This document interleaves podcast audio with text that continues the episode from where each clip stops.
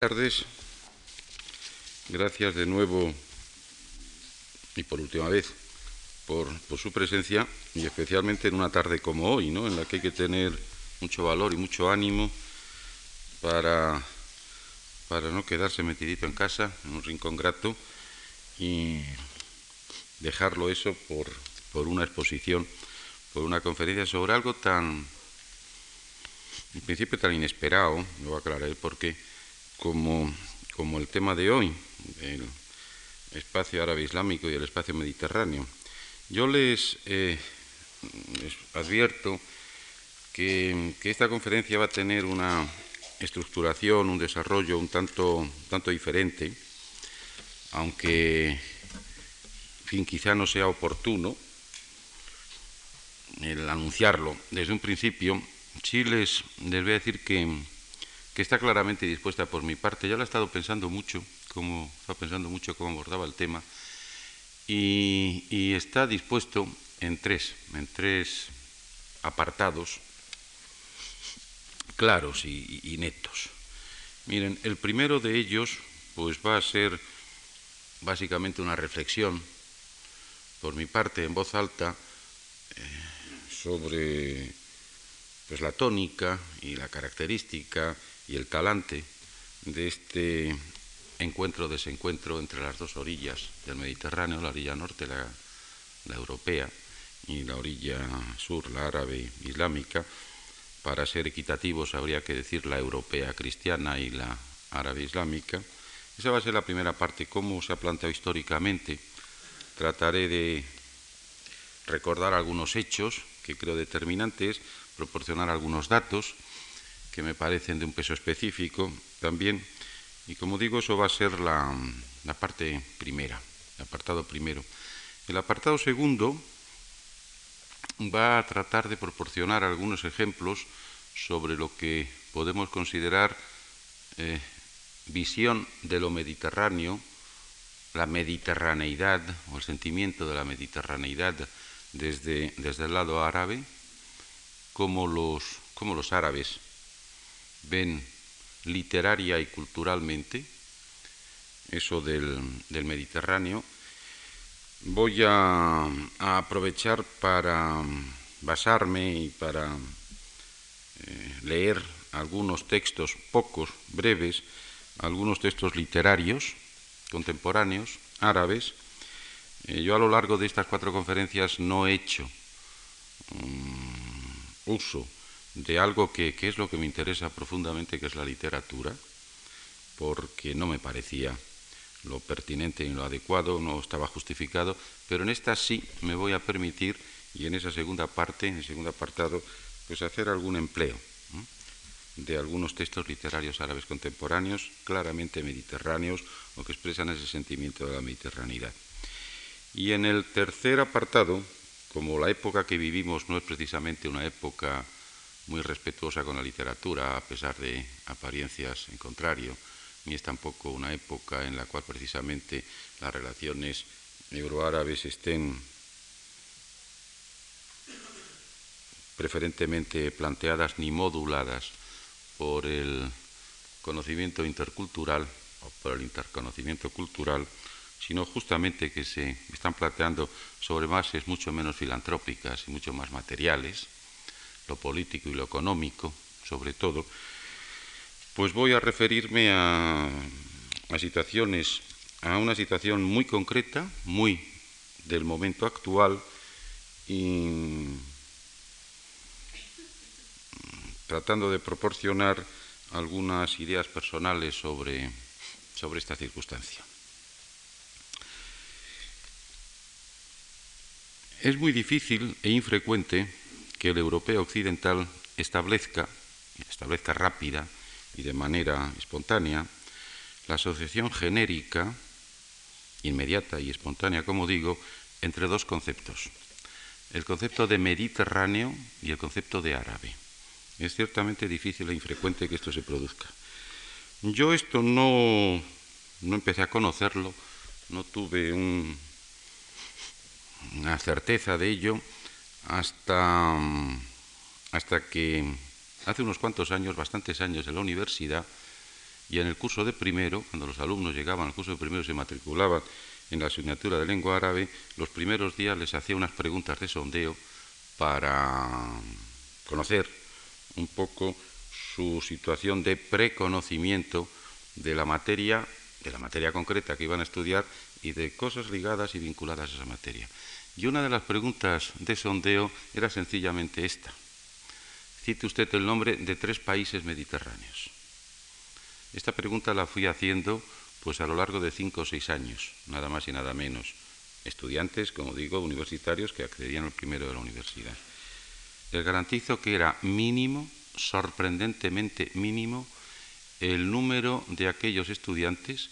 que de entre esos tres países, países mediterráneos citaban o mencionaban un país árabe. Era infrecuentísimo el caso. Era absolutamente eh, inusitado que, que, alguien mencionara un país árabe. Las menciones eran siempre de los países de la orilla norte del Mediterráneo. Naturalmente España, Francia, Italia, Grecia, eran los países que se repetían constantemente, sorprendentemente de vez en cuando Portugal, que naturalmente geográficamente no lo es, culturalmente en gran parte sí, pero era prácticamente imposible encontrar mención de países de la orilla sur y países del Mediterráneo oriental. Esto me fue pasando durante varios años. Ya me aburrí y lo dejé. Posiblemente si ahora replanteara las preguntas ya habría un conocimiento algo mayor y en este sentido las cosas han pasado sensiblemente, han cambiado sensiblemente. Pero está claro que existe una importante cesura entre ambas orillas del espacio mediterráneo, fácilmente apreciable en la mayoría de las manifestaciones del entramado material y en las del entramado simbólico. Lo esencial de la relación establecida entre la orilla europea, europea cristiana, norte, y la orilla árabe islámica sur del común espacio mediterráneo es que se basa en una paradoja. El fundamental, como Dios que se basa en una paradoja. Es decir, en gran parte en una especie de antirrelación en vez de una especie de relación, en una especie de contrarrelación. La paradoja de que se trata de dos orillas próximas y alejadas al tiempo, que se miran dándose la espalda, lo que es una contradicción, un contrasentido, un imposible. Seguramente este, y perdonen ustedes por el barbarismo léxico, este espaldismo lo ha practicado más la orilla norte hacia la orilla sur que viceversa. Por proporcionar algún dato pues, sumamente actual, pues, eh, me permito decirles que el director de una importante agencia informativa española ha reconocido muy recientemente en el curso de un coloquio celebrado hace algo menos de un año, creo, sobre el mundo árabe en los medios de comunicación, reconoció este director de esta importante agencia informativa que la distancia informativa existente entre ambas orillas es mucho mayor que la distancia geográfica. Evidentemente no es nada nuevo, es una obviedad. Y quizá un dato que puede interesar y seguramente alarmar y sorprender algo más también a muchos, es que un reciente estudio sociológico acerca de las principales causas de rechazo de los emigrantes magrebíes por parte de la población española son las siguientes. Las tres causas principales de rechazo de esos emigrantes magrebíes, de mayor a menor, de más importante a menos importante, son el color de la piel, la primera causa, la diferencia cultural y la conflictividad que provocan. Bueno, eso cuando se tienen, yo no es que personalmente no sea muy eh, amante ni, ni me sienta completamente subordinado a las, a las estadísticas, pero en cualquier caso las, las estadísticas siempre proporcionan sí datos que hay que tener en cuenta. Y sorprende, como digo, y asusta, asusta, objetivamente, sin, sin ninguna otra connotación, que, como les digo, la principal causa de rechazo de los emigrantes magrebíes por parte de la población española sea esta, el color de la piel, que inmediatamente después venga la diferencia cultural y, en tercer lugar, la conflictividad que provoca. Ante situaciones como esta y ante hechos y sucesos como, como cuestiones como las que aquí se plantean, yo creo que conviene recordar y ponderar algunos hechos y algunas realidades que son mm, absolutamente impositivas y determinantes. Y digo recordar porque posiblemente se han olvidado, no se tienen en cuenta, se marginan, y ponderar porque naturalmente se tienen que introducir en un análisis más general del tema. Pero hechos sin realidades como las que les voy a decir, desde un punto de vista territorial, es plenamente mediterráneo el 40% aproximadamente de la totalidad del espacio árabe islámico. Si miramos, ustedes recordarán que yo el primer día hablé de esto, ese espacio, ese territorio árabe islámico, desde el Mujid, desde el océano hasta el Jalís, hasta el Golfo, pues bueno, si se mira el mapa, se ve simplemente una esta realidad, que es aproximadamente el 40% de ese espacio es totalmente, plenamente mediterráneo y que la población que habita en este territorio es aproximadamente el 60% de la población árabe total. O sea que en términos rigurosos de población es mayoritario. En términos estrictos de extensión territorial, el espacio árabe islámico mediterráneo es unas tres veces mayor que el europeo correspondiente. Poco más o menos, algo menos de 6 millones de kilómetros cuadrados el espacio árabe islámico mediterráneo y bastante menos, algo menos de dos millones el europeo cristiano. Y no tengo en cuenta, para hacer estas afirmaciones tan mastodónticas, los casos que podíamos considerar periféricos inmediatos, es decir, ni el caso de Portugal, desde una perspectiva, ni el de Jordania o Mauritania, por otra, ni siquiera el de Turquía, que es evidentemente un elemento a horcajadas, diríamos, y no solamente desde el punto de vista geográfico, ni el absolutamente peculiar, pero mínimo territorialmente, del complejo Palestina-Israel. Cronológicamente, el elemento árabe islámico es sin duda, sin duda, el último llegado al Mediterráneo, está claro. Lo árabe islámico llega al Mediterráneo en el siglo VII, siglo VII del cómputo cristiano. Llega en esa época, se afinca en ese espacio, y a partir de ese momento y durante todo el tiempo siguiente es propietario de este espacio también. Es el último que llega, es el último en afincarse, digamos, pero se convierte también en propietario de este espacio, eso sí, en régimen de lo que podríamos llamar propiedad compartida. Propiedad compartida con los otros elementos que, eh, diferentes, instalados también en ese espacio con anterioridad. Desde entonces, lo árabe islámico se ha mantenido en este escenario también sin solución de continuidad. Es decir, sí, territorialmente no hay solución de continuidad, históricamente, cronológicamente, desde el siglo VII, tampoco hay solución de continuidad. Lo árabe islámico es un fluido permanente, extenso y profundo del caudal mediterráneo.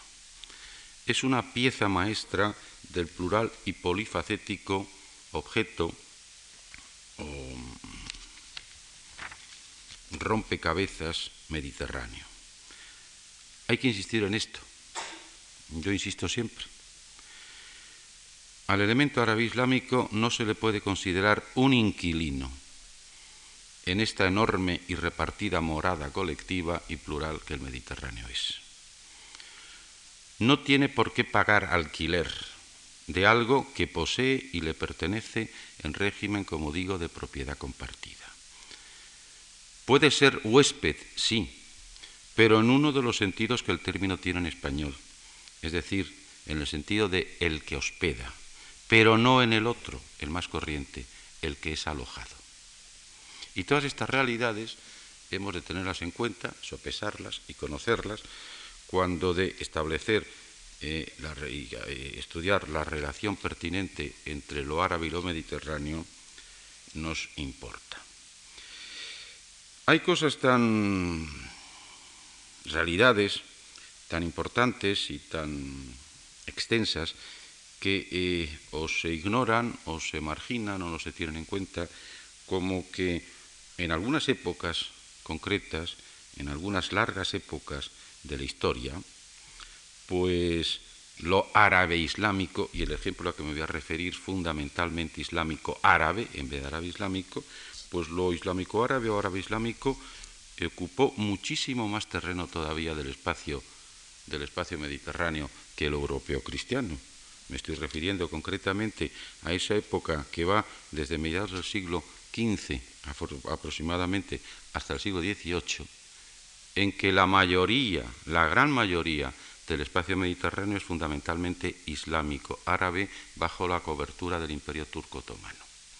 que en esos momentos alcanza una extensión de la que había tenido lo árabe islámico con anterioridad y de lo que va a tener con posterioridad. Estas cosas, insisto, se suelen olvidar, o se le suele dar menos valor del que realmente tiene. Y se le suele, se suelen olvidar cuando uno tiene una mirada con un solo ojo y desde una sola dirección, y en una sola posición. Eh, para el imaginario hispánico, pues una fecha referida concretamente ¿no? al, siglo XV, pues en fin, la del final del siglo XV, 1492, pues nos trae media del siglo XV, nos trae, cuando de la relación entre lo eh, islámico y europeo cristiano, pues eh, nos preocupamos, nos trae una fecha impresionante, desde luego importante, una fecha de importancia capital, la caída de Granada y la desaparición oficial, que no social, del Islam peninsular. En cambio, si nos referimos a ese mismo siglo XV, a unos años antes, pues solemos olvidarnos de que hay otra fecha y otro acontecimiento seguramente más importante todavía, si se ve desde perspectiva islámica, que es, que es la transformación de Constantinopla en Istambul. Es la caída del imperio bizantino y es la instalación definitiva de los turcos otomanos en todo ese enorme territorio. El conjunto mediterráneo, como todo conjunto, se compone de sus diversas partes correspondientes.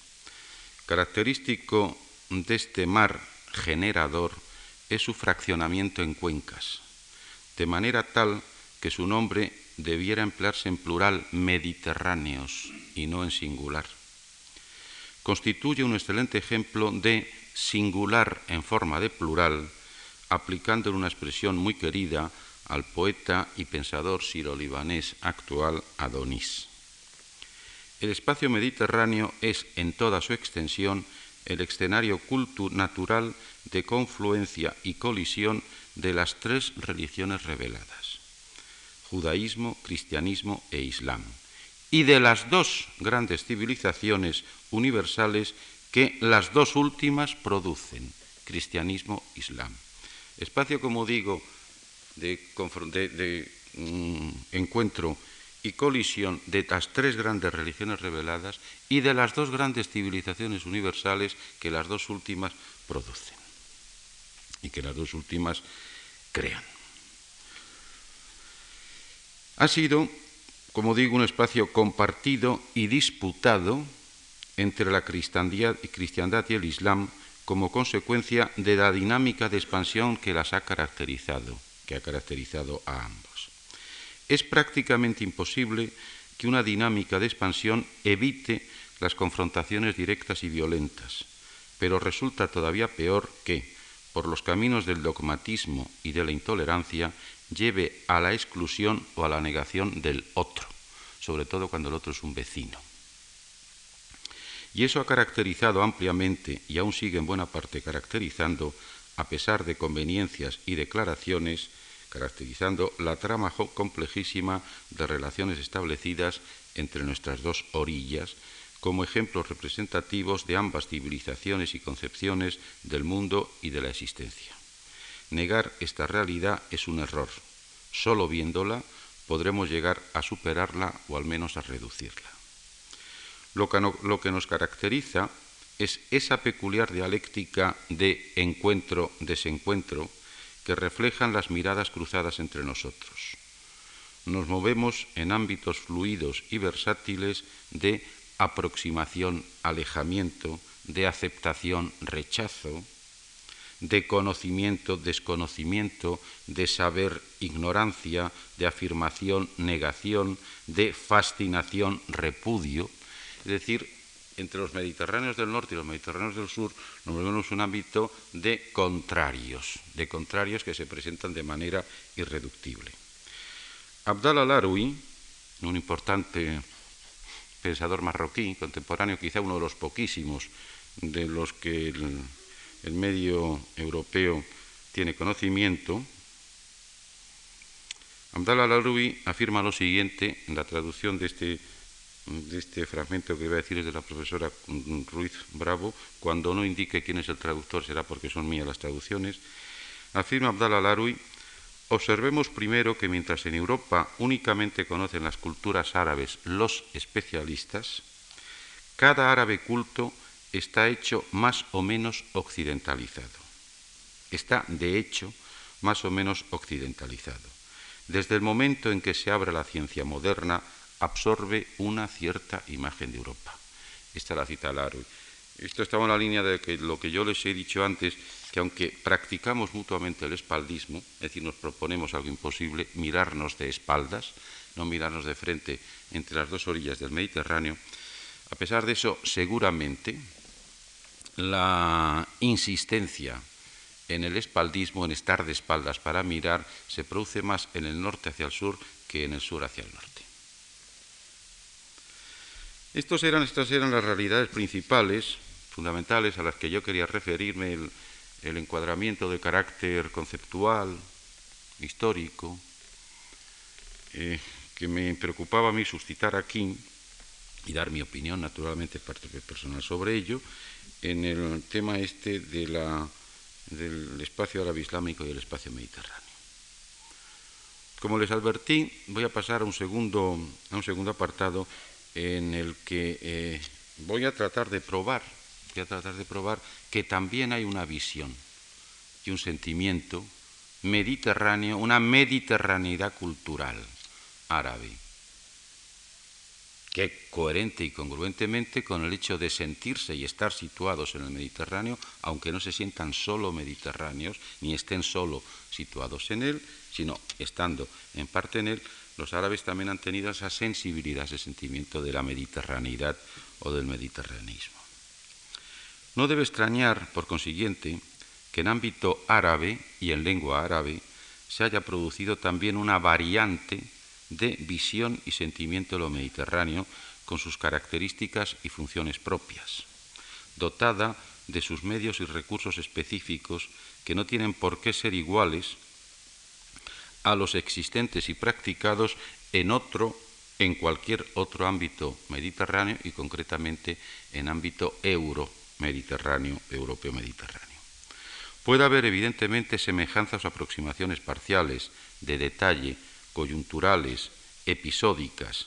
o hasta no producirse nada de eso, no haber semejanza ni similitud ninguna, ni proximidad ninguna, pero las manifestaciones y creaciones de mediterraneidad producidas en una orilla, la sur, y en la otra orilla, la norte, serán en realidad todas ellas tan legítima y representativamente mediterráneas las unas como las otras. En medio árabe parece indudable que esa visión y sentimiento han sido más bien el resultado, creo mayoritariamente, el resultado de una actividad artística, emotiva, sensible, que de una actividad mental o intelectual. Preferentemente producto, como digo, de la emoción que de la razón. Yo creo sinceramente sí, después de haber planteado el tema bastante, que la sensibilidad o la sensación mediterránea de lo árabe es más producto de la emoción que producto de la razón. Obra, en definitiva, más de literatos y artistas que de pensadores. Pero mm, no creo que eso sea muy diferente de lo que pasa también entre los europeos mediterráneos. La visión, la vivencia, el sentimiento, el sentimiento de lo mediterráneo eh, ha sido siempre seguramente más cuestión, preocupa, ocupación y preocupa, ocupación y preocupación de artistas y literatos que de pensadores ustedes recuerden, es ciertamente difícil que nosotros, si nos, dijeran, por ejemplo, de pronto, dígame usted un filósofo mediterráneo, un filósofo que se distinga por su mediterraneidad, nos sería difícil en tanto que si nos preguntaran, dígame usted un poeta mediterráneo, un poeta que caracterice a lo mediterráneo y se sienta identificado en ello, pues seguramente nos vendrían de inmediato al recuerdo pues no menos de siete u ocho poetas.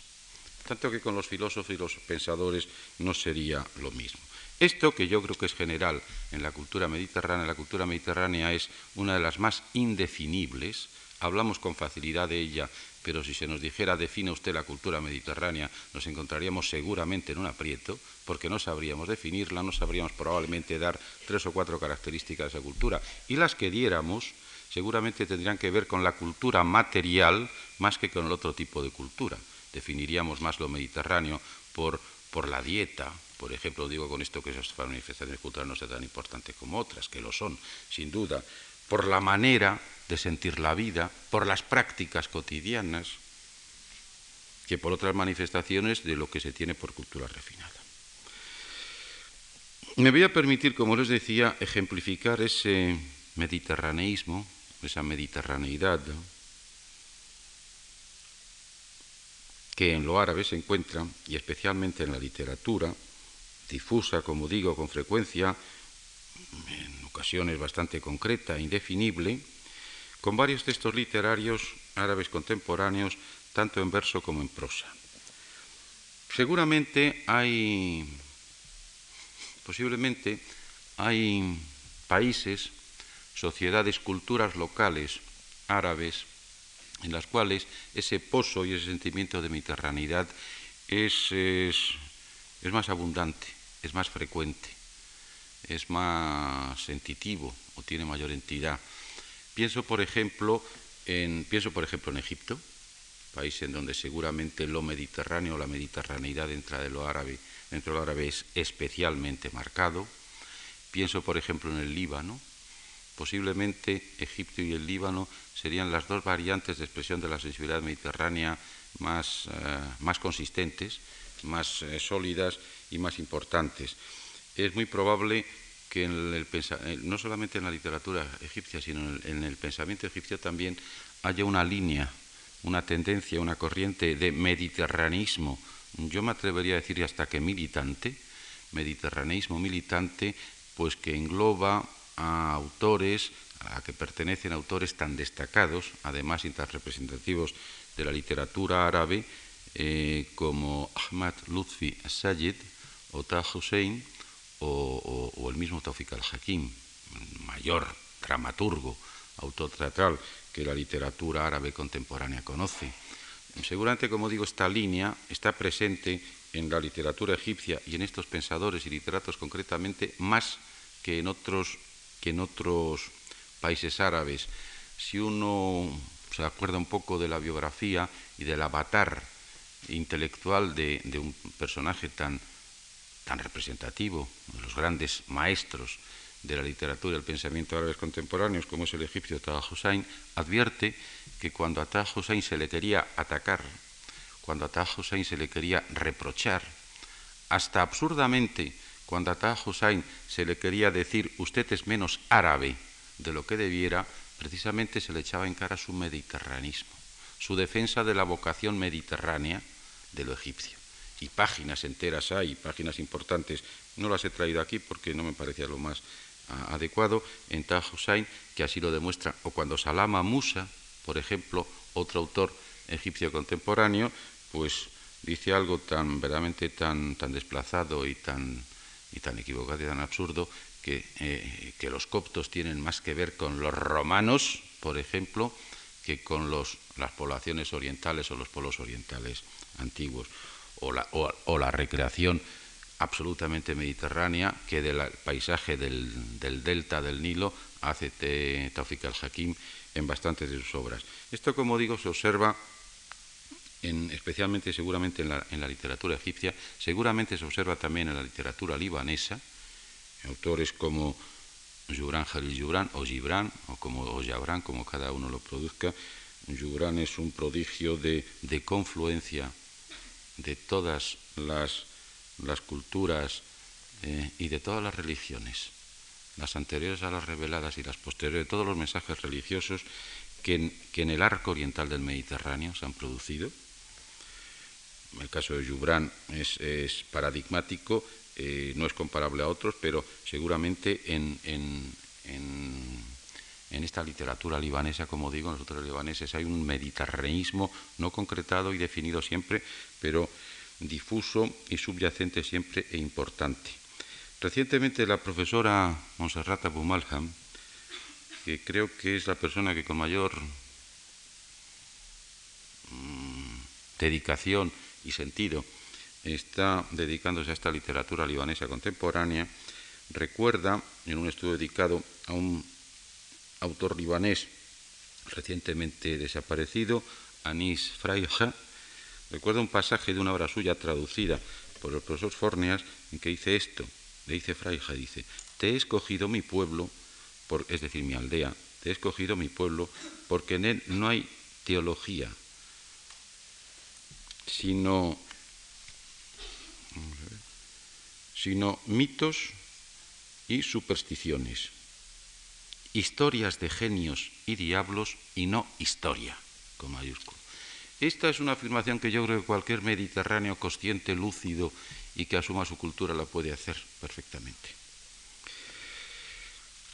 Casos similares de autores en, donde está, en los que en esta mediterraneidad se ve,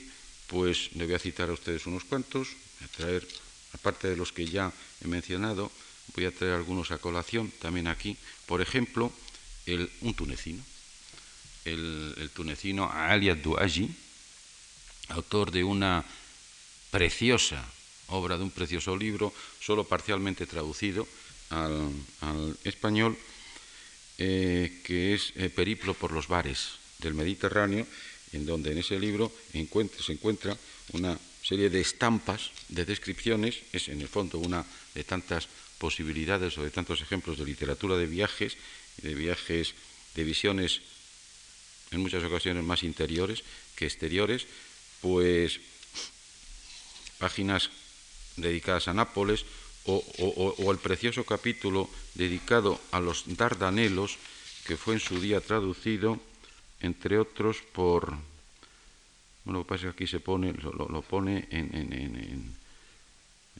sigla y prácticamente no lo sé, son tres personas y no recuerdo sus nombres. El capítulo dedicado a los Dardanelos, y bien que lo siento, porque yo en esto suelo ser bastante escrupuloso y bastante respetuoso,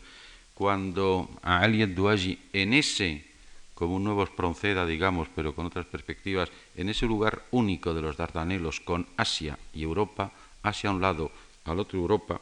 se imagina, las ve a cada una de ellas como una mujer, me senté en un banco largo en la parte delantera del buque, mirando a los dos continentes como si estuviera casado con dos mujeres, es decir, con la obligación de ser equitativo con las dos hasta en mi mirada.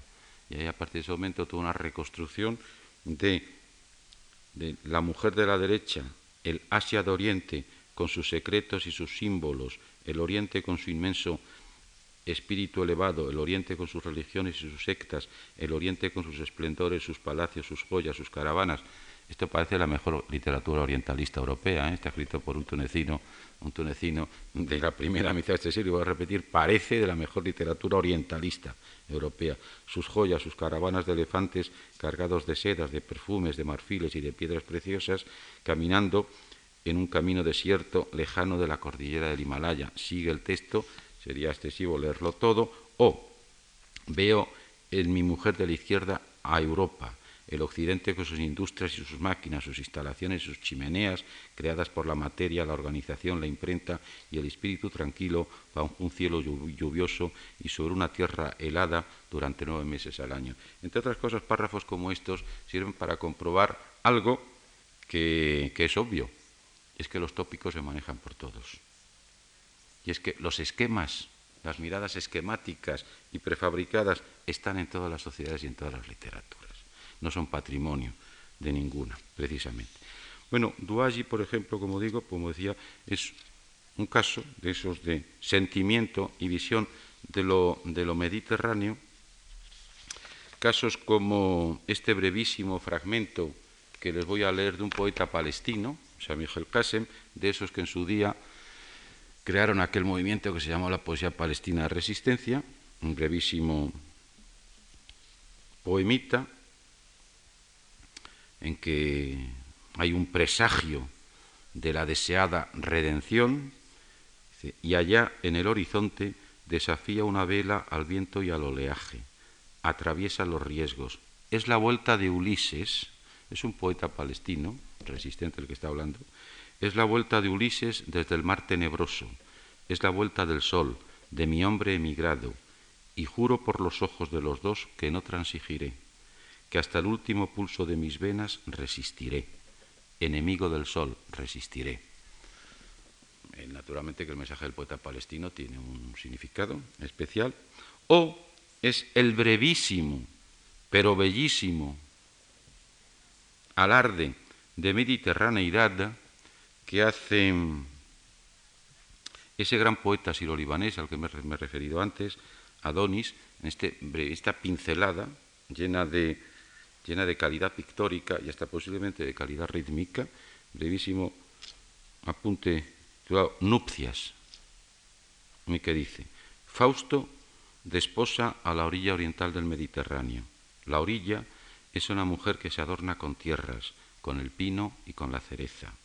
Las rocas son cálidas como mujeres, mansas como nidos, y las playas están preñadas de otras playas no llegadas aún. Y para alardes de mediterraneidad ya, no, no va a ser este, será el otro, eh, cuando en este escenario mediterráneo que se siente, que se vive, que se asume en buena medida también, se puede asumir junto con el paisaje, con la tierra, con los olores, con las sensaciones, las grandes figuras, los grandes mitos mediterráneos. Y voy a referirme solo a un gran mito mediterráneo, y me voy a referir a él no solo por la, por la importancia que tiene para lo español, por lo paradigmático de su figura y de su obra en medio español, sino por la enorme resonancia que ha alcanzado también entre lo árabe. Es Federico García Lorca. Un poeta libanés Muhammad Ali Shamseddin, dirigiéndose a Lorca como su amigo, como su ángel, como su compañero, le dice, la traducción de la profesora Rosa Isabel Martínez Lillo,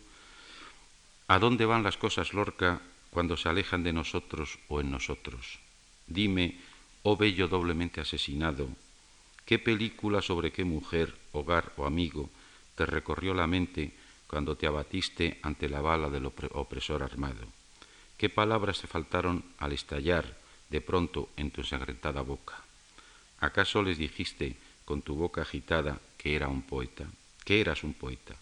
¿Qué poemas se cumplieron en tu sangre derramada a los pies de los hombres armados? Amigo mío, no moriré como tú. Lo más seguro es que no muera como tú, ni por una mina ni por un proyectil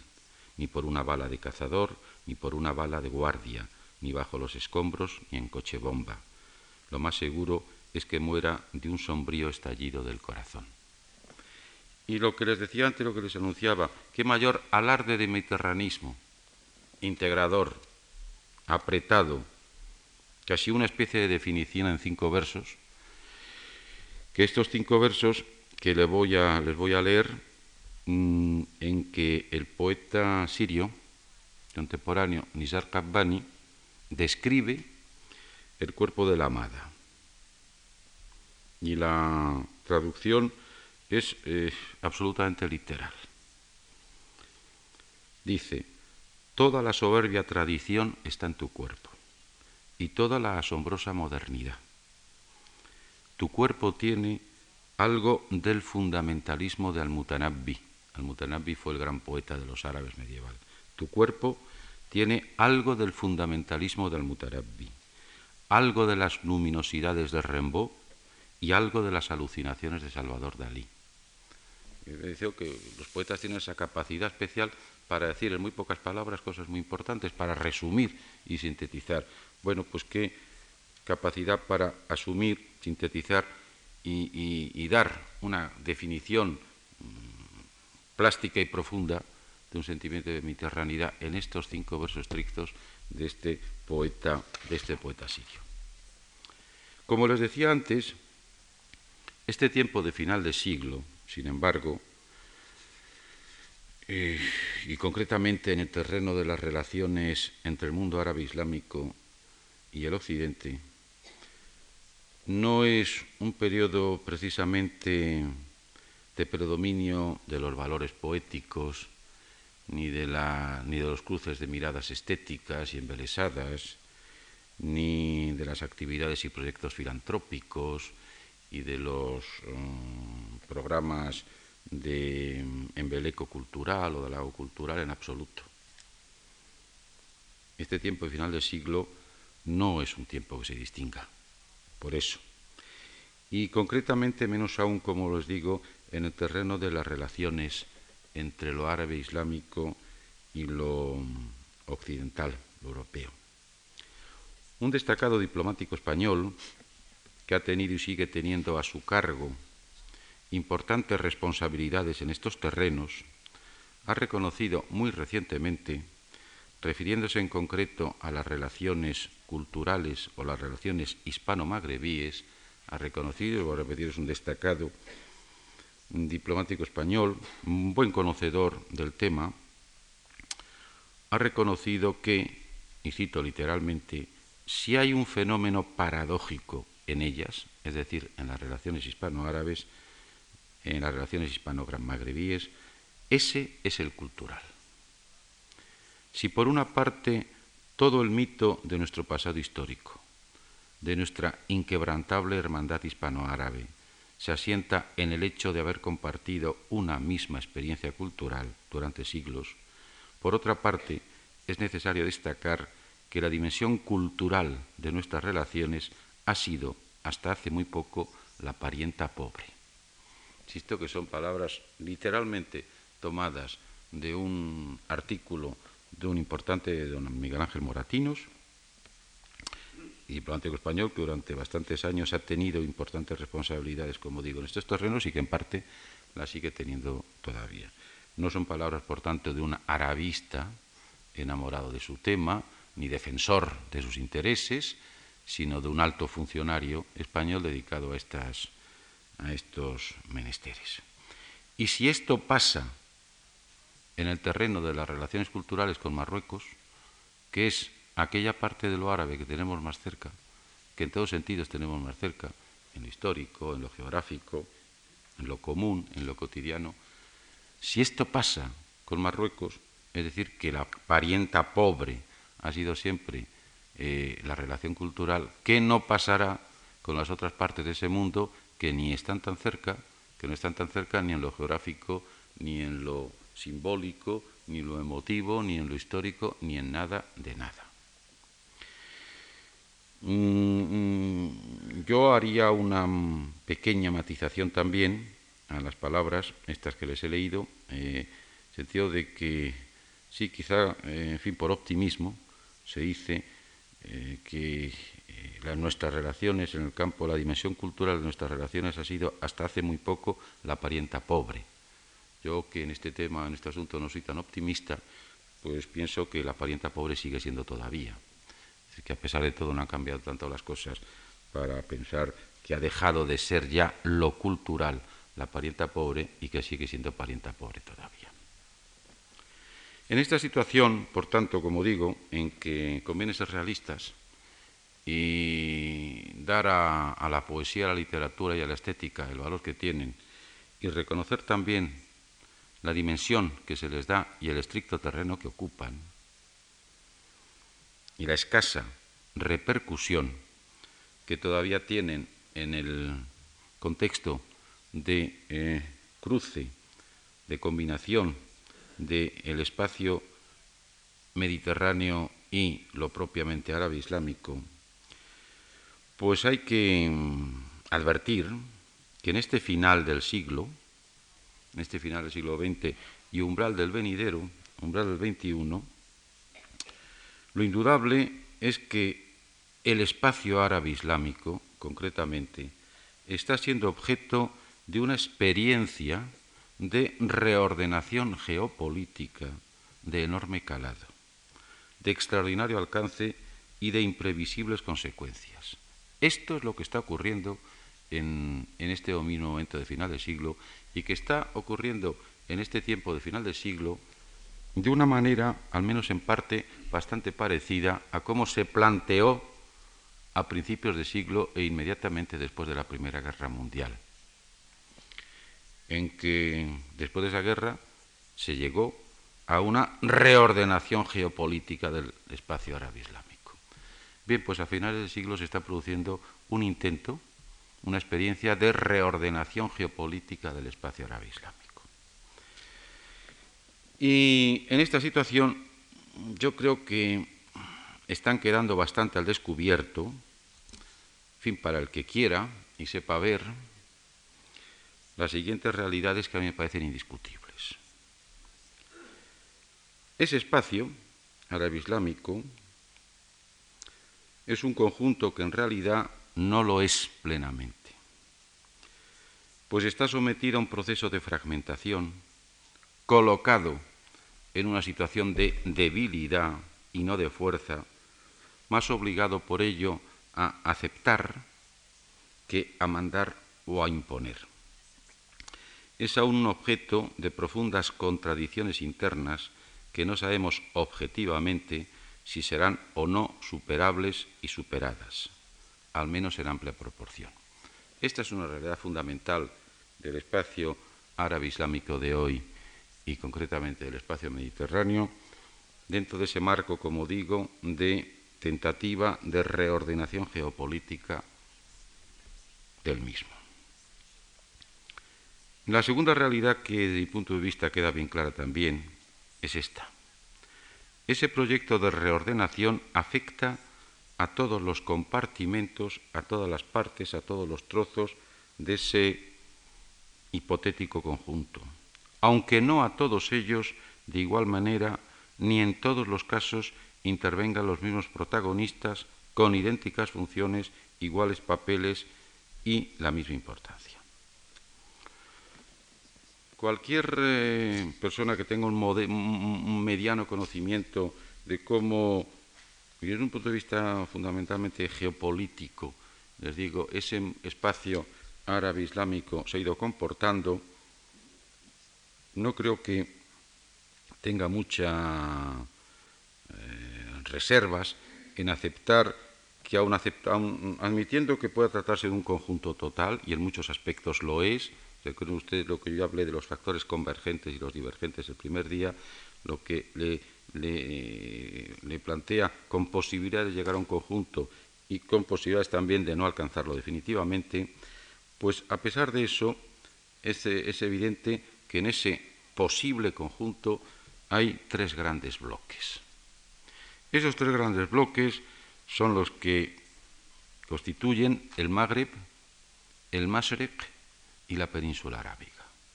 Esos son los tres grandes bloques que pueden actuar geopolíticamente de manera común o no en el, en el conjunto árabe islámico. En estos tres grandes bloques, además, son claramente advertibles, por una parte, las subdivisiones, las fracturas, las quiebras y por otra parte también las articulaciones y las vertebraciones. En tercer lugar, como tercera realidad, diría que ese gigantesco proyecto de reordenación del espacio árabe islámico se presenta con dos facetas diferenciadas, pero en definitiva trabadas también. Por una parte, con un proyecto de penetración política, económica y social de los diversos socios occidentales presentes en la zona, cada uno además con lo que podríamos llamar su subproyecto particular o al menos diferenciado. Es evidente que los socios occidentales que intervienen en este proyecto de reordenación del espacio árabe islámico no tienen todos el mismo proyecto, coinciden en buena parte del proyecto general, pero luego tienen sus partes distintas de su proyecto. Entre los socios occidentales, evidentemente, hay que incluir también a Israel, aunque no de una manera total, seguramente, y creo que en este sentido sí se puede hablar, al menos parcialmente, de un subproyecto Israel, israelí diferenciado. Esto todo esto pertenece a esa primera faceta ¿eh? de producción de ese proyecto de reordenación de la zona. Todo lo que tiene que ver en la penetración política, económica y social. Esa es una faceta. La otra es la que endulza el proyecto, lo aligera, lo edulcora, lo hace más light, por emplear el término que ahora es de uso común. Eh, yo tratando de restaurar algún arabismo importante, dirían por tanto que es una especie de aligui, esa segunda faceta es la cooperación. En realidad, esta segunda faceta está rigurosamente supeditada a aquella.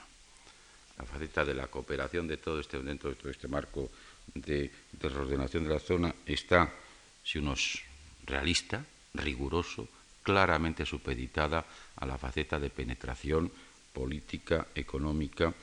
y social. En un mundo, insisto, que está a la defensiva, no puede estar a la ofensiva, en un mundo que está en situación de debilidad, no puede estar en situación de fuerza, no puede dictar normas, sí recibirlas, lo más que puede hacer es tratar de persuadir, y en un mundo que parte de una situación de profunda debilidad y fragmentación interna, por otra parte acumulada durante años. La cuarta realidad es que, desde mi punto de vista, no existe un auténtico equilibrio o correlación de fuerzas entre los muy variados participantes, ni en el bando árabe, bando que seguramente constituye más una entelequia que una realidad, ni en el bando occidental. Las confrontaciones de todo tipo, por consiguiente, también existen, aunque muchas de estas se den todavía de manera preferentemente subyacente o simplemente apuntada, insinuada porque todo esto es algo que se está cociendo y practicando en estos mismos momentos.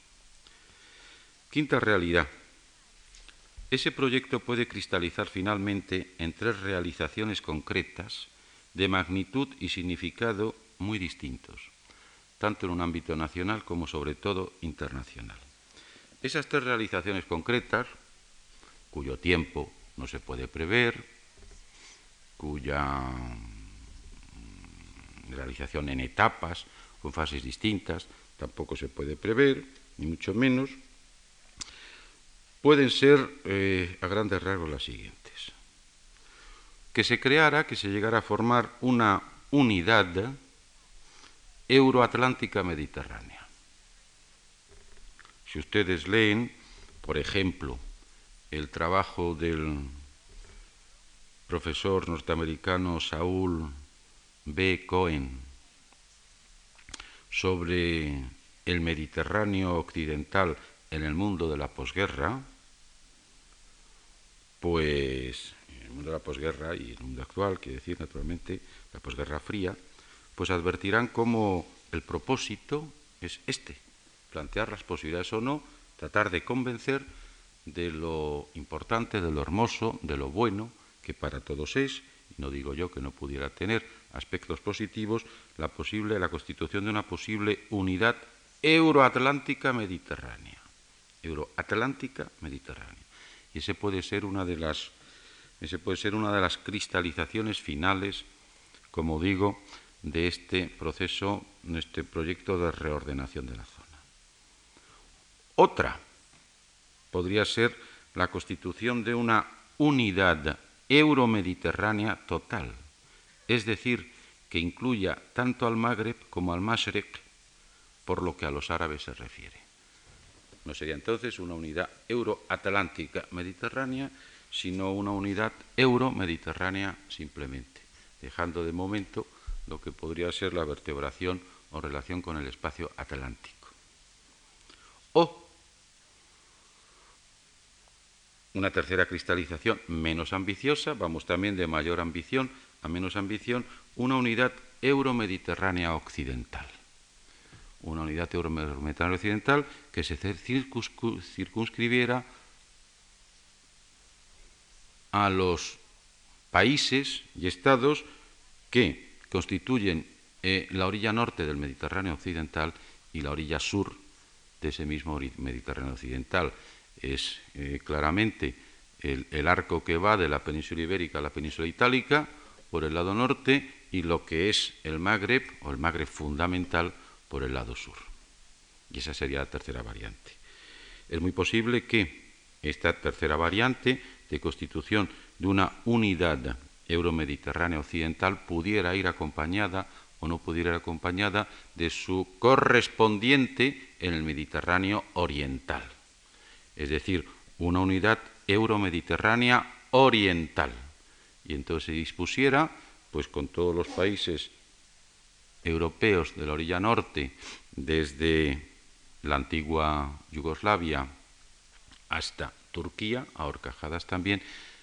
y los países árabes del arco oriental mediterráneo, desde Libia y Egipto hasta, hasta Siria. De alguna manera, esos dos proyectos, y especialmente esta última posibilidad, pues son de alguna manera los que se han reflejado en un hecho que acaba de producirse, que ha sido la cumbre de Ammán hace unas semanas, y otro hecho que se va a producir dentro de muy poco tiempo, que va a ser la cumbre de Barcelona. Posiblemente, tanto el uno como el otro responden eh, a una concepción que eh, tiene más que ver con esta tercera modalidad que les he dicho, con sus dos posibilidades de realización. Mm, proyectos como estos, eh, como este que les digo, pues colocan, y es la única mención que voy a hacer, algunos países árabes en situación difícil, en situación incómoda, en situación de nuevo replanteamiento de sus funciones. Por ejemplo, uno, muy concreto, Egipto. Si esto de alguna manera se diseña, si esto de alguna manera se concreta, si esto de alguna manera se lleva a la práctica, puede plantear, y de hecho está planteando en la, eh, está planteando en la,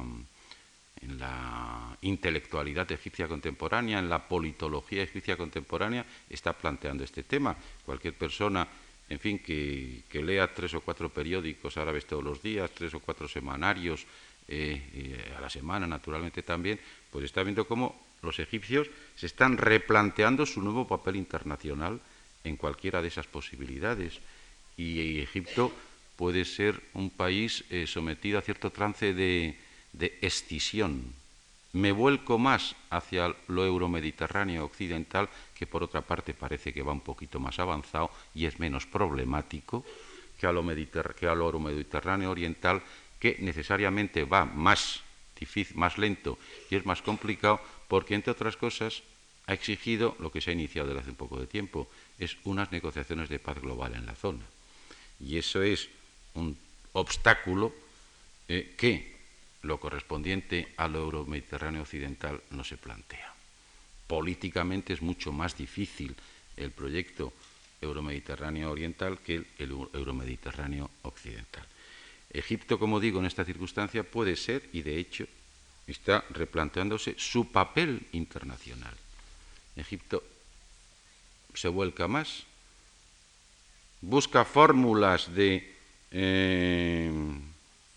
participación de socio en el proyecto euromediterráneo occidental o lo busca en el proyecto euromediterráneo occidental. O puede servir de bisagra, que es una posibilidad que también se puede dar y que seguramente sería enormemente enriquecedora por Egipto, para Egipto, porque proyectos de esta magnitud necesitan no solamente, necesitan no solamente bloques, necesitan también bisagras, necesitan también pasarelas, necesitan también uniones. Este proyecto contiene inevitablemente graves amenazas y riesgos eh, para llevar adelante y culminar el proceso de separación de los distintos trozos del conjunto árabe muy especialmente si no se habilitan fórmulas realistas y eficaces de creación también, como les decía, de nexos y vínculos de convergencia y de ensamblaje entre esas distintas partes, aunque fuesen solo parciales como mínimo. Quiero decir que cuando se plantean aventuras de tal envergadura, de tal alcance, algo que puede sonar como fantástico, pero que seguramente no lo es, porque proyectos tan ambiciosos en la historia se han dado una y otra vez,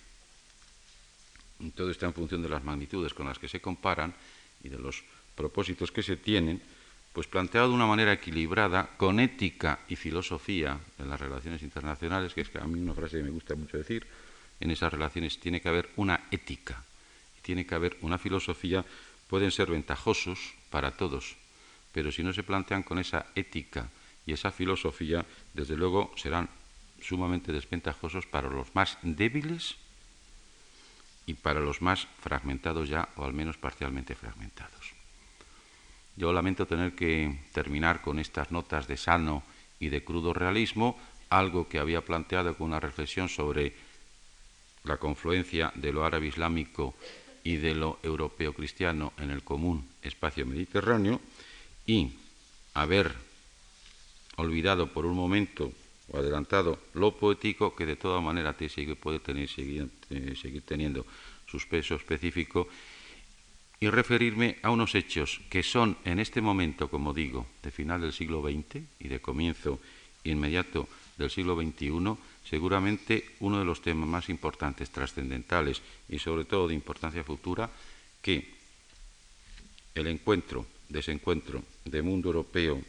cristiano y mundo árabe islámico tiene. Nada más y gracias.